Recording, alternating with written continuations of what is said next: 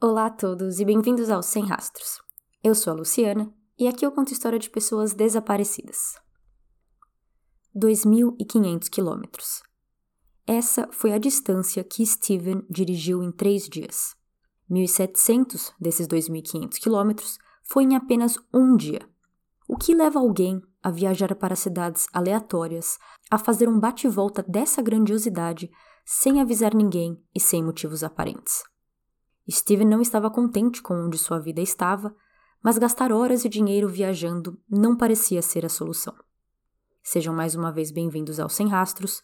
Hoje eu conto a história do desaparecimento de Steven Kosher.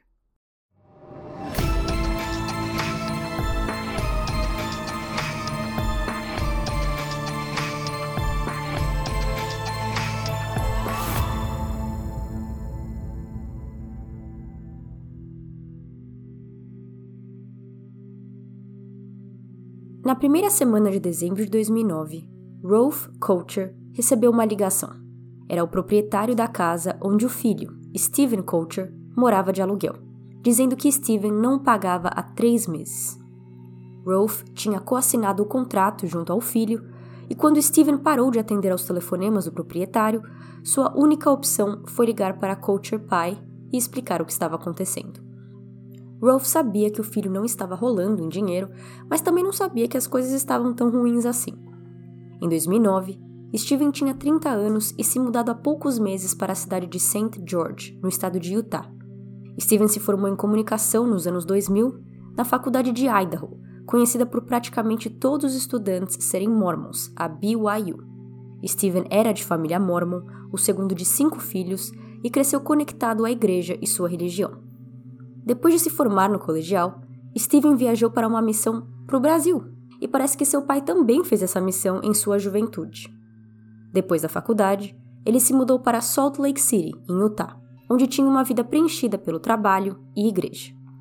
Um de seus primeiros empregos foi como jornalista freelancer em uma empresa onde seu pai, Rolf, também jornalista, era editor. Steven tinha orgulho de seguir a profissão do pai, mas não queria viver às sombras dele então suas matérias eram assinadas pelo seu próprio nome e nome do meio, sem usar o sobrenome Kosher. De lá, Steven foi para o seu outro grande trabalho, o jornal diário Salt Lake City Tribune. Ali, Steven ficou por apenas um ano, de 2007 a 2008. Em algumas fontes, é dito que ele foi demitido em uma demissão em massa que teve na empresa. Em outras, é dito que ele não gostava de alguns turnos noturnos e cansativos que ele precisava trabalhar então ele começou a procurar por outro emprego. E foi quando ele arranjou um trabalho remoto como vendedor para um website. E foi aqui também que seus problemas financeiros começaram. Com seu emprego no Salt Lake City Tribune acabando e o frio bravo da cidade, Steven se mudou para St. George em março de 2009, uma cidade ainda no estado de Utah, mas não tão fria, já que era mais ao sul do estado e fazia divisa com o Arizona. St. George também era bem perto de Nevada. Nos Estados Unidos, todos os estados são divididos em linhas retas, e St. George ficava quase que em uma dessas esquinas, perto de Arizona, embaixo e Nevada à esquerda. Steven teve a liberdade de se mudar porque o seu trabalho como vendedor era remoto. Mas, em maio de 2009, ele foi demitido porque a empresa não o achava bom o bastante como vendedor. Fazia apenas dois meses que ele tinha se mudado, numa cidade onde não conhecia ninguém ele se viu numa posição onde precisava aceitar qualquer emprego para se sustentar. Em algum momento nos próximos meses, Steven achou um emprego para distribuir flyers para uma empresa de limpeza de janelas e cortinas. Assim como no caso de Bryce Laspisa, onde tudo estava bem até não estar mais, o mesmo acontece com Steven Kosher. Mesmo com os altos e baixos, ou baixos e baixos com seus empregos, de maio a dezembro de 2009, as coisas estavam ok. Steven visitava a família, estava indo à igreja em St. George, onde conheceu muita gente, e até começou a comandar missas alguns finais de semana. Em dezembro, especificamente, para conseguir um pouco mais de dinheiro, ele forneceu o serviço de colocar decoração de Natal na casa das pessoas, que nos Estados Unidos é um evento, né? Porque não é apenas a árvorezinha dentro de casa com algumas bolinhas penduradas. As pessoas colocam luzes fora da casa, no teto, né, quer dizer, no telhado, e às vezes tem até competições. e Steven resolveu ganhar uma grana extra ajudando as pessoas que queriam fazer isso em suas casas. Durante todos esses meses, durante todo esse tempo, Steven não conseguiu alcançar estabilidade financeira e sempre se via atrasando ou não pagando suas contas. De novo comparando com o caso de Bryce, mas esse caso também tem uma timeline de eventos, onde coisas acontecem durante vários dias e é melhor contar essa história cronologicamente. Como eu sempre gosto de avisar, com casos assim, onde as datas e horários são cruciais para o entendimento da história, nem todas as fontes concordam entre si em todos os horários e até mesmo dias onde os eventos acontecem. Eu vou seguir com aqueles que vêm de fontes mais confiáveis. Na segunda-feira, 7 de dezembro, Steven comparece a um jantar de Natal de sua igreja.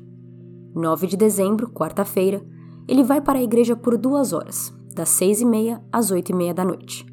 É nessa mesma noite que seu pai liga para falar do aluguel atrasado e oferece dinheiro para o filho mas Steven estava bravo que o proprietário ligou para seu pai e não aceita o dinheiro.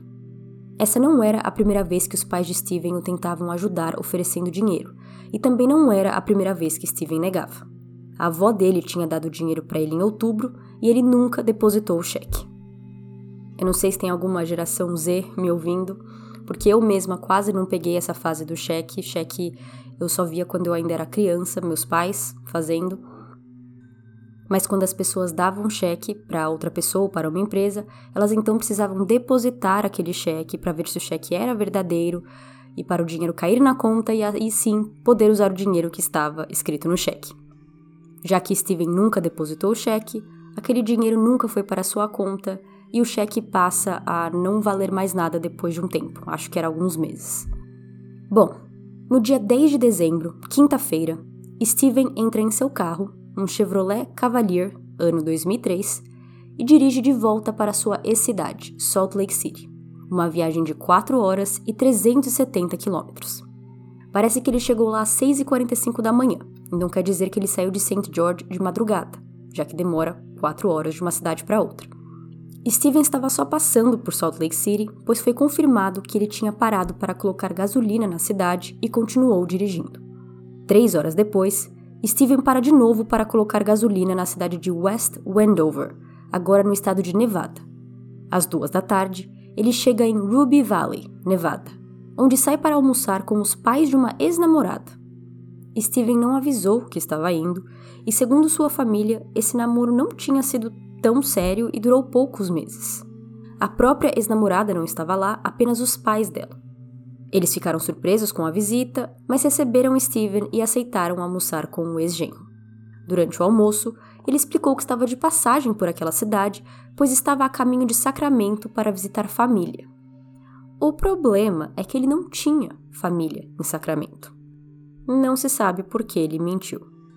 Às 3h44 da tarde, ele fala com sua irmã no telefone, mas não comenta o fato de que está viajando e nem da suposta família que ele estava indo visitar em Sacramento. Ah, Sacramento é na Califórnia, que também era relativamente perto da onde ele estava, em Utah ou Nevada. Às 4h40, ele coloca gasolina pela terceira vez naquele dia, de novo em Salt Lake City, o que mostra que ele estava fazendo o mesmo percurso, agora voltando em direção à sua casa. Ele para na cidade de Springville, em Utah, e às seis e pouco da tarde ele fala com sua mãe por telefone, o que seria pela última vez. Eles conversam de novo sobre os problemas financeiros de Steven, mas dessa vez ela não espera o filho negar sua ajuda de novo e simplesmente o avisa que ela depositou dinheiro na conta dele. Steven nunca fez o uso do dinheiro. Às sete e meia, ele para na cidade de Neff, em Utah, e às onze da noite, finalmente, ele chega de volta à sua casa em St. George. Segundo o Google, o percurso tem em torno de 1.700 quilômetros e demoraria 16 horas para fazer o percurso inteiro. Supondo que ele saiu umas 3 horas da manhã de casa, já que ele chegou às 6h45 da manhã em Salt Lake City, Steven passou 20 horas do dia 10 de dezembro indo e vindo desses lugares, e já que 16 dessas horas seria o tempo para fazer o percurso inteiro, ele só ficou parado nas cidades por quatro horas.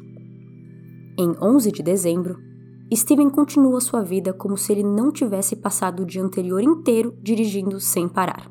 e nesse dia ele vai para o seu trabalho distribuindo panfletos. Enquanto fazia isso, ele se deparou com duas meninas que ficaram presas para fora de casa, então ele as ajuda ligando para sua mãe. A mãe delas não atende, mas nesse meio tempo outro familiar chega e deixa as meninas entrarem. Esse detalhe foi confirmado por seu histórico telefônico. No dia seguinte, Steven volta a viajar em seu Chevrolet. Às 9h19 da manhã de 12 de dezembro, o sinal de telefone dele pinga em uma torre da cidade de Overton, em Nevada. Às 5 e 4 da tarde, um recibo mostra que ele fez outra parada, agora na cidade de Mesquite, Nevada, para colocar gasolina e comprar snacks na loja de conveniência do posto. Nisso, ele já estava indo de volta para casa porque Mesquite era no meio de St. George e Overton. E às 8 da noite, ele para em uma loja em St. George para comprar decorações de Natal. Então, no sábado, 11 de dezembro, Steven também viaja durante o dia e volta para casa depois, assim como ele tinha feito dois dias antes. Mas por essa viagem ser mais curta e só ter evidências de que ele parou nessas duas cidades de Nevada, não sabemos se ele ficou horas nessas cidades ou se ele parou em outros lugares. Das nove da manhã, quando ele estava em Overton, até as cinco da tarde, quando ele estava em Mesquite, até as oito da noite, quando ele volta para St. George, a localização e afazeres de Steven são desconhecidas.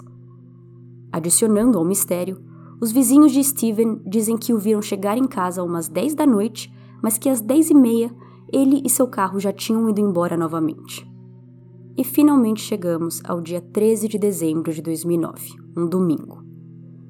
Às 7h57 da manhã, Steven recebe uma ligação de um colega da igreja, perguntando se ele poderia ir para uma reunião na igreja às 11 da manhã. Steven diz que naquele momento ele estava em Las Vegas, mas que se realmente precisasse, ele voltava para St. George. Vegas era a duas horas de distância de St. George, que comparado com os outros locais que ele viajou nos últimos dias, até que era perto e rapidinho ele poderia estar de volta. Coincidentemente, esse colega também estava em Las Vegas. Então ele disse que tudo bem, ele mesmo ia tentar voltar e que Steven não precisava se preocupar. Às 9h47 da manhã, outro colega da igreja liga para Steven, também pedindo para que ele comparecesse à igreja, porque parece que ele já estava confirmado para fazer parte da missa que começaria à uma da tarde. Ele avisa que não pode porque está em Vegas, assim como ele avisou para o primeiro colega. Às 11h54 da manhã, seu carro é visto por uma câmera de segurança residencial passando por uma rua na comunidade de Sun City Anthem, na cidade de Henderson, Nevada. Las Vegas ficava a apenas 20 minutos de distância de Henderson.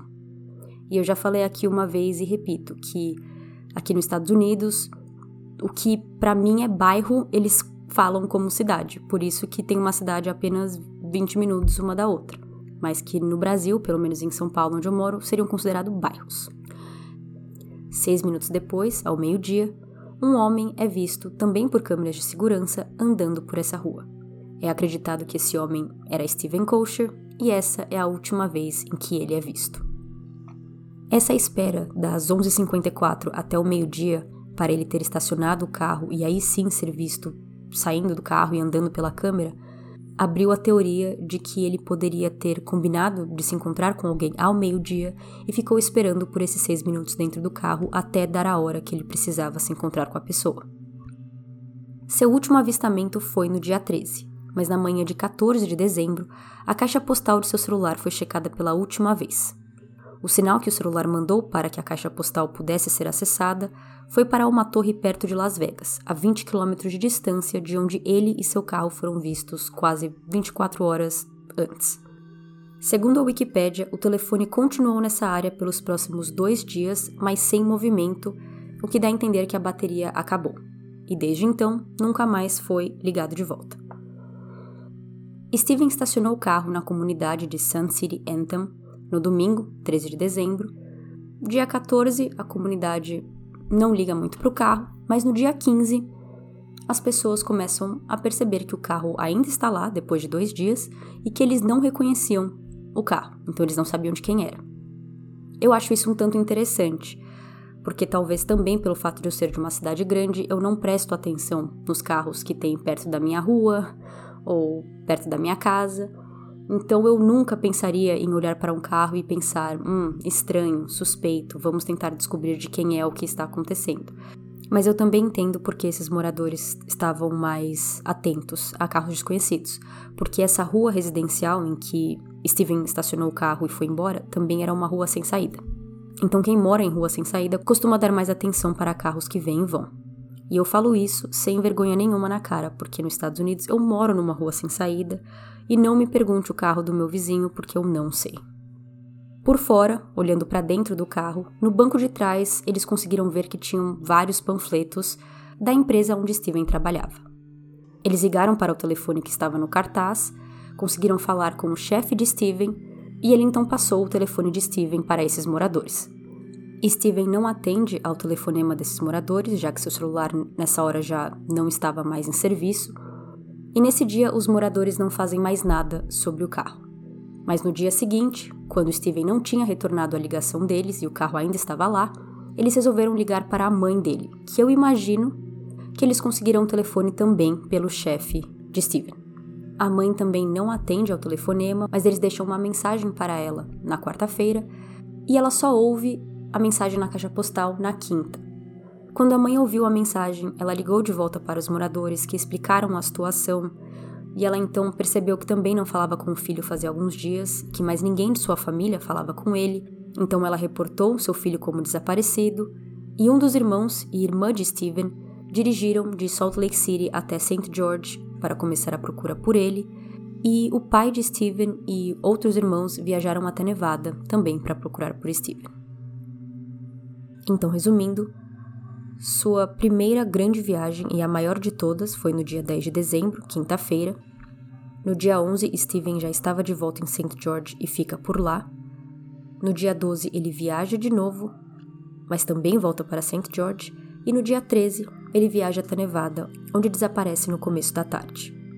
No dia 14, seu celular é checado. No dia 15, os moradores da comunidade de Sun City Anthem começam a suspeitar do carro ligando para Steven e deixando uma mensagem para ele.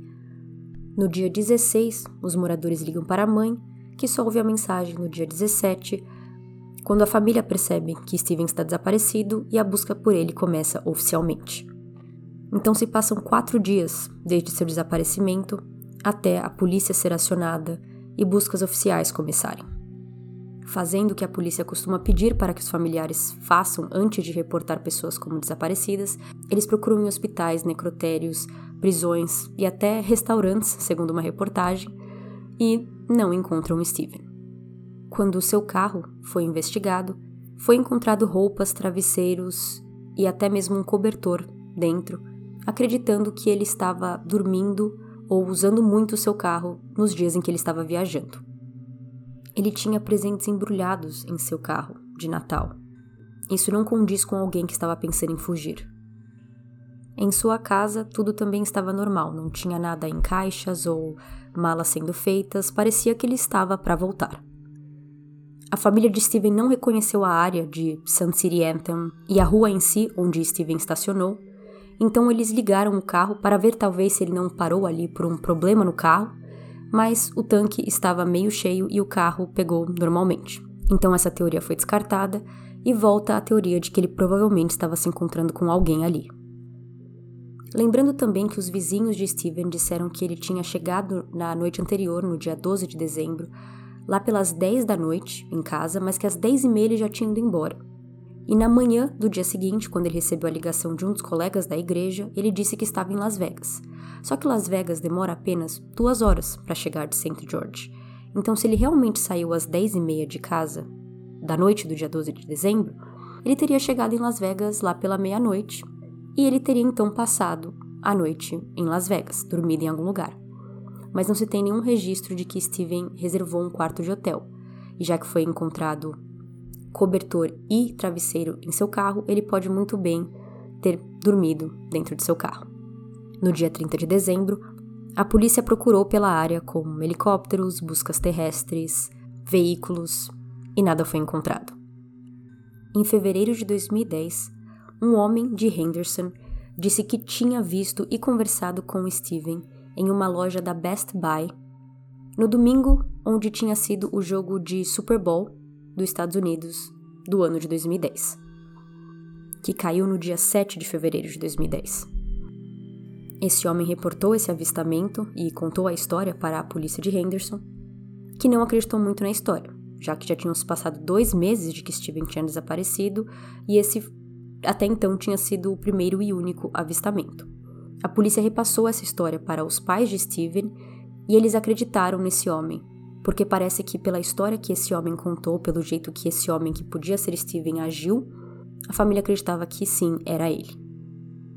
Um restaurante também reportou ter visto Steven várias vezes e a família até ficou ali fora por vários dias seguidos, 24 horas, e Steven nunca apareceu.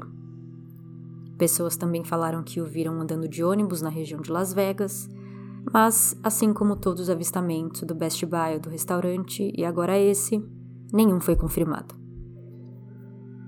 Em abril de 2010, uma busca foi feita pelo deserto perto do aeroporto de Henderson, também perto de onde seu carro estava estacionado, e até ossos foram achados, mas não eram humanos. Em uma viagem do tempo, o seu rosto foi colocado em embalagens de leites na área de Nevada e foi distribuído para alguns mercados e algumas lojas também em St. George, esperando que isso talvez trouxesse pistas, mas nada aconteceu. Como em todo caso não resolvido, vamos para as teorias. Como comentei, tem a teoria de que ele estava se encontrando com alguém em Henderson, Nevada, e podia muito bem ser para uma entrevista de emprego. Pela imagem da câmera de segurança, Steven é visto andando casualmente. Ele não parecia estar olhando para os lados, procurando algum lugar específico, como se ele estivesse perdido. Ele parecia estar andando com um propósito, como uma pessoa normal. Nada de suspeito nesses segundos em que ele é visto pelas câmeras de segurança. Por isso é ainda mais acreditado que ele estava indo se encontrar com alguém. E sabia exatamente para onde ele estava indo e o que ele estava fazendo. Ele também parecia estar segurando alguma coisa nessas filmagens, talvez uma pasta. Então, talvez ele estivesse indo para uma entrevista de emprego e dentro da pasta ele tinha currículos, ou até mesmo mais flyers de sua empresa, por mais que tenha sido dito que a empresa dele não oferecia serviços em Nevada. Então, não sei se poderia ser isso. O seu traje era despojado, ele estava usando uma camisa branca e uma calça jeans e tênis, então, se era uma entrevista de emprego, ele não parecia estar super arrumado para tal. A polícia não analisou o veículo de Steven para DNA, então outro mistério é saber se ele estava durante todo esse tempo viajando sozinho ou se chegou a ter companhia em algum momento. Um detalhe peculiar, que é interessante, que faz você pensar, mas que também infelizmente não traz nada sólido, é que Steven estacionou seu carro na única área onde não era na frente de uma casa ou parte de uma casa. Então, essa comunidade de Sun City Anthem é uma comunidade de residências. E ele conseguiu estacionar o carro na frente, assim, de uma parede, na frente de um nada que não era parte de uma casa. O que isso pode querer dizer que foi de propósito, que ele escolheu ali de propósito para que talvez ele ou seu carro não fosse achado tão rapidamente ou que as pessoas não suspeitassem dele ou de seu carro. A área onde Steven estava também, onde ele estacionou o carro e tudo, não era uma área fácil de chegar, bem perto de uma avenida que é só virar uma rua e você está nela. É uma comunidade residencial, é uma rua sem saída. Você só chega lá se você sabe onde você está indo ou se você está muito, muito perdido. E esse era o grande mistério para a família. Por que Steven estava lá, como ele chegou lá, como ele sabia como chegar lá ele precisava estar se encontrando com alguém. Ele, eles não tinham nenhum familiar, nenhum amigo que eles soubessem que Steven tinha ali, mas Steven só podia estar ali por algum motivo. Não parecia que ele caiu naquela rua, naquela cidade, aleatoriamente. Outra teoria era de que Steven não estava mais feliz com sua vida. Ele via seus irmãos, primos e familiares com empregos estáveis, se dando bem na vida, e ele ainda continuava tendo problemas financeiros, às vezes até precisando de ajuda de sua família, por mais que ele não aceitasse, e que aí sim ele podia ter decidido desaparecer, ou até mesmo tirar sua própria vida. Mas seu corpo nunca foi encontrado nos arredores de onde o seu carro foi visto e ele foi visto pela última vez, e nem onde o seu celular teve o último pingo pela última vez. Diane Kosher, a mãe de Steven, chegou a dizer que acreditava que o filho poderia ter se suicidado, já que ele não estava em um bom momento de sua vida, principalmente financeiramente, mas sua própria família não acredita muito nessa teoria e de que provavelmente algo aconteceu com ele na mão de terceiros. Existe também a teoria de que ele poderia ser gay e estava com medo do que isso podia significar para sua família e para sua religião. Steven tinha 30 anos e para quem é mormon, chegar aos 30 anos sem uma namorada ou casado com filhos não é comum. Mas não se tem absolutamente nada que fortaleça essa teoria. Nenhum registro online de uma conta em algum tipo de site de relacionamento, uma conversa com algum amigo ou um amigo mais próximo que podia ser mais. Nada, não tem nada. E temos também uma das teorias mais doidas na minha opinião, que é a conexão do caso de Steven Coulter com o caso de Susan Powell. O caso de Susan Powell já é bem famoso e podcast brasileiro que já cobriu esse caso, pelo que eu vejo aqui no Spotify, o podcast Café Crime e Chocolate contou em um episódio de outubro de 2021. Então, podem ir lá ouvir se vocês quiserem saber mais sobre o caso. Eu não pretendo cobri-lo, por mais que se trate de um desaparecimento que em si não está solucionado. Mas é porque, se vocês sabem como é o caso, vocês sabem que a resposta parece bem óbvia. Um resumo bem resumido: Susan desapareceu depois de um conturbado relacionamento e tentativa de divórcio de seu marido, Josh Powell. Ela, Josh e seus dois filhos foram reportados como desaparecidos, pois os filhos não apareceram na escola e ninguém conseguia falar com nem o pai nem a mãe. Josh e seus dois filhos reaparecem em casa depois de um tempo, mas Susan nunca volta. Josh diz que saiu para acampar com seus dois filhos e que Susan estava em casa, deitada no sofá quando ele saiu e que aquela tinha sido a última vez que viu a esposa. Por falta de evidências, Josh nunca foi preso ou indiciado por nenhum crime em relação ao desaparecimento de Susan e ela se encontra desaparecida até hoje. Susan também frequentava a igreja e foi para a igreja no último dia em que foi vista. A relação aqui entre esses dois casos é que Susan desapareceu no dia 7 de dezembro de 2009, uma semana antes de Steven. E pelo que eu entendi, quem deu essa teoria foi o próprio Josh, marido de Susan, tentando tirar o foco dele, porque, claro, ele foi o principal suspeito do desaparecimento de sua esposa. A história de que os dois teriam se conhecido na igreja, começado um caso juntos e teriam fugido juntos também para o Brasil, porque Steven já conhecia, provavelmente falava um pouco a língua, já que já tinha feito uma missão aqui anos antes. O caso de Susan e Steven aconteceram praticamente ao mesmo tempo, mas o caso dela teve muito mais atenção e divulgação do que o caso de Steven. Por isso, hoje é um tanto difícil encontrar informações sobre seu caso, porque as fontes divergem muito entre si. É normal ver isso em todos os casos, mas acho que esse, até agora, foi o que mais teve informações diferentes entre diversas fontes. Uma das teorias para suas viagens aleatórias e espontâneas e grandes na semana anterior ao seu desaparecimento é de que Steven poderia estar envolvido com atividades ilícitas. Todos em sua volta, famílias e amigos e pessoas da igreja, dizem que Steven não se envolvia com nada ilegal, ele não nem gostava de beber, não se metia com drogas. Mas essa é uma das teorias faladas pelas pessoas porque ele podia talvez estar entregando drogas ou fazendo algum tipo de venda e compra para poder ganhar um dinheiro, já que era isso que ele precisava naquela época. Um desses cães farejadores que são treinados para achar drogas, foi enviado para checar o veículo de Steven, mas nada foi encontrado. Enquanto o seu carro foi abandonado em uma área afluente e mais privilegiada de Nevada, o último local onde seu telefone pinga é uma área com uma população de classe mais baixa. E até mesmo que essa área costuma ser evitada, ao menos que você está ali por algum motivo, muitas vezes ilegais. Uma das teorias dentro da teoria de que ele estaria em Nevada ou essas viagens foram feitas porque ele estava no meio de alguma atividade ilícita, é de que ele estaria fazendo favores para o proprietário da casa que ele alugava, justamente porque ele não tinha dinheiro para pagar. Então o proprietário pediu para ele fazer algo em troca e Steven aceitou.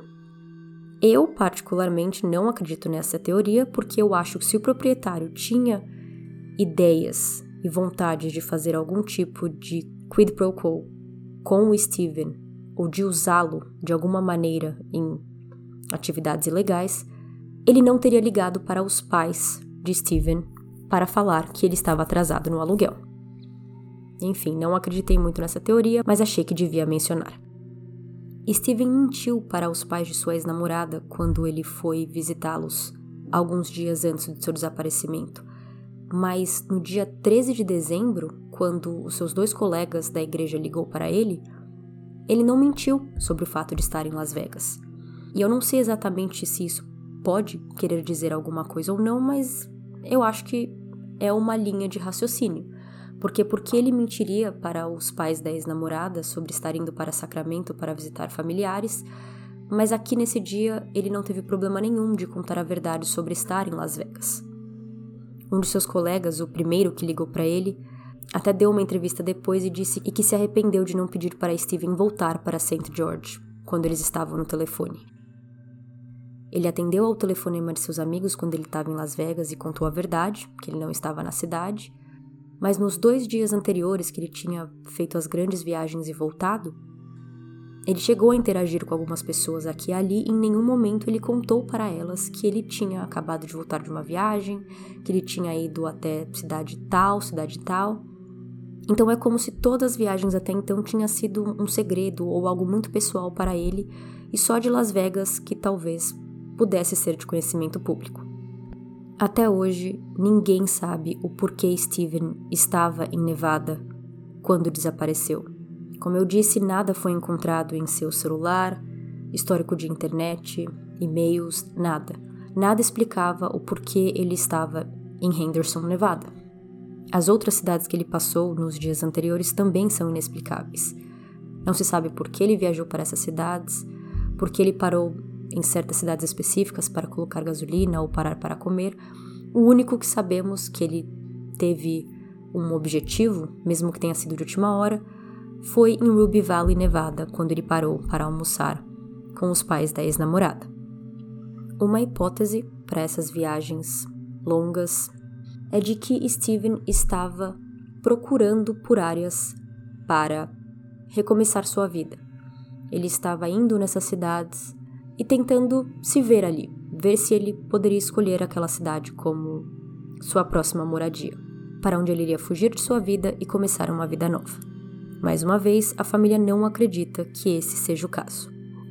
Não é acreditado por ninguém, nem mesmo pela polícia, que o seu desaparecimento foi planejado. Por mais que Steven estava se comportando de uma maneira suspeita na semana anterior ao seu desaparecimento, ele tinha deixado o carregador do celular em casa, passaporte e o dinheiro que ele tanto precisava, que era um momento tão delicado em sua vida, ele não usou. A família Kosher contratou um investigador privado para ajudar nas buscas e a achar seu filho, mas também sem sucesso. O pai de Steven, Rolf Kosher, morreu em fevereiro de 2011, sem saber o que aconteceu com seu filho. Ele morreu de síndrome do choque tóxico, que, segundo o Google, é uma complicação rara e potencialmente fatal de certas infecções bacterianas. Ralph foi levado às pressas para o hospital, mas nisso os seus rins e coração começaram a falhar até ele vir a óbito. Ele morreu apenas semanas depois dele participar de um episódio do programa Disappeared, e o episódio foi postado apenas meses depois. Ralph morreu sem saber o que aconteceu com seu filho mas também sem acreditar nem por um segundo de que ele teria fugido de sua própria vida. Antes de morrer, em uma entrevista, Rolf Coacher disse que os piores momentos eram aqueles em que você está deitado na cama, prestes a dormir e começa a pensar no que pode ter acontecido com o seu próprio filho. Em seu puro clichê, o caso de Steven traz mais perguntas do que respostas. Por que ele estava nessa pequena comunidade em Nevada? Será que foi ele que checou sua caixa postal no dia seguinte ao seu desaparecimento? Por que ele viajou tanto naqueles dias? Por que ele foi tão longe, mas no final voltava para St. George só para voltar a viajar para Nevada no dia seguinte? O primo de Steven é muito ativo em seu caso e há anos atrás criou uma página do Facebook para falar do desaparecimento de seu primo. Lá as pessoas podem discutir o caso e também deixar pistas se tiverem. Steven tinha 30 anos, branco, com 1,80m de altura e 80 quilos. Ele era loiro de olhos azuis e tinha cicatrizes atrás das orelhas e marcas de nascença no estômago. A última vez em que foi visto, ele estava usando um moletom com capuz, uma blusa branca, calça jeans e tênis branco. Steven era muito próximo de sua família e adorava sua igreja. Steven também tinha interesses artísticos e gostava de desenhar, tocar guitarra e cantar. Seu primo o descreveu como alguém espontâneo, feliz e que, mais uma vez, amava sua família, sua igreja e sua comunidade. Obrigada a todos por ouvirem aos Sem Rastros. Vejo vocês no próximo episódio. Tchau, tchau!